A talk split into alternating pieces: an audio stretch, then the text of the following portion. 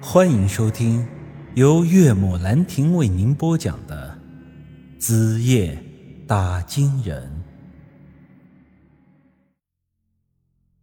此时，那些个无头尸和铜头傀儡正在打得火热。之前我说过了，铜头傀儡的数量可是要远多于无头尸的。可是这无头尸在第二次苏醒之后，明显是变强了。此时，一个单挑五六个都不在话下。大量的铜头傀儡被击倒在了地上。这封手关破裂之后，里头滚出半腐烂的人头，一股恶臭的气味把我们包裹在了中间。我被呛得几乎快要不能呼吸了。而此时，月全食已经结束了，洁白无瑕的玉盘又一点点的从阴影里露了出来。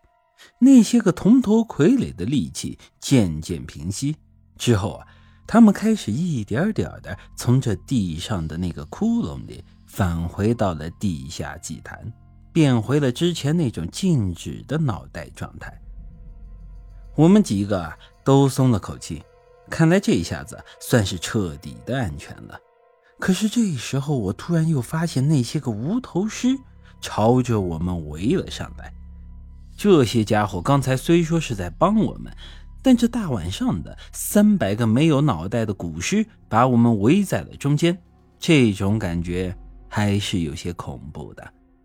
我不知道他们想要做什么，便试探性的说道：“ 哥几个都辛苦了，等我们这趟回去之后啊，一定给各位兄弟立牌位、烧纸钱，感谢你们的救命之恩啊！”他们没有脑袋，也没有嘴。也就不能说话了。这时候，他们也还都站立在我们的旁边，并没有要离开的意思。我心想，大事不好啊！这些个家伙终究不是人，从本质上讲，他们和那些个铜头傀儡是一样的，都是嗜血的。他们该不会是临时起意，对我们几个图谋不轨吧？我下意识的伸手推了推姬姐和扎克杰，几个人一起往后退了一些。谁知道这些家伙立马又围了上来。我咽了口唾沫，心想：这下算是完了。他们果然是没安好心。我还以为我们是安全了，没想到却是走了豺狼，来了虎豹啊！我伸手掏了几张符咒递给姬姐，小声的说道。没办法了，跟他们拼了吧！我的符咒对铜头傀儡起不了多大的效果，我想可能是因为他们是阿修罗的祭品，得到了某种力量的庇护。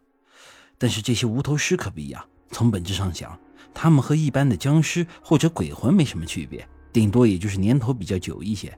所以啊，符咒对他们应该是能起些效果的。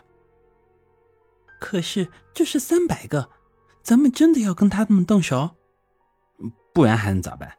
总不能老老实实的当他们的盘中餐吧？别想了，咱们这一趟出门忘了看黄历了，今天就是咱们倒霉日。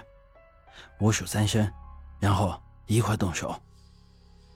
一、二，我嘴里这个三还没有数出来，这些个无头尸先有了行动。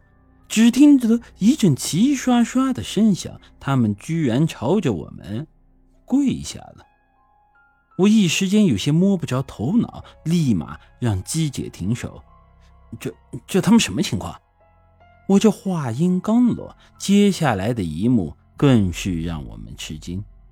只见这些个无头尸双手撑地，他们虽说是没有脑袋，但我看得出来，这个姿势是在磕头，他们在向我们磕头。而这一连还磕了三个，之后他们也再没有站起来，而是倒在了地上。此刻我再用阴阳眼一看呀，他们身上的蓝光全都消失了，也就是说呀，他们的魂儿全都飞走了。他们在这地下祭坛里待了三百多年，如今终于是恢复了自由，可以重归。轮回投胎转世了，但是这时候我还是不明白，没有杨亚的血，他们身上的诅咒是如何解开的？根据刚才的情况来看，由于杨氏的血不够纯正，这些无头尸在离开地下祭坛之后啊，就都不动弹了。之后，他们好像是沾到了我的血，身体里的魂才被解封了出来。这难不成我和那个杨亚也有血缘关系吗？如果有的话，哎，照这个情形看，我和杨亚的血缘关系甚至比杨石和他的血缘关系还要近一些。可是，这没理由啊！本集已经播讲完毕，欢迎您的继续收听。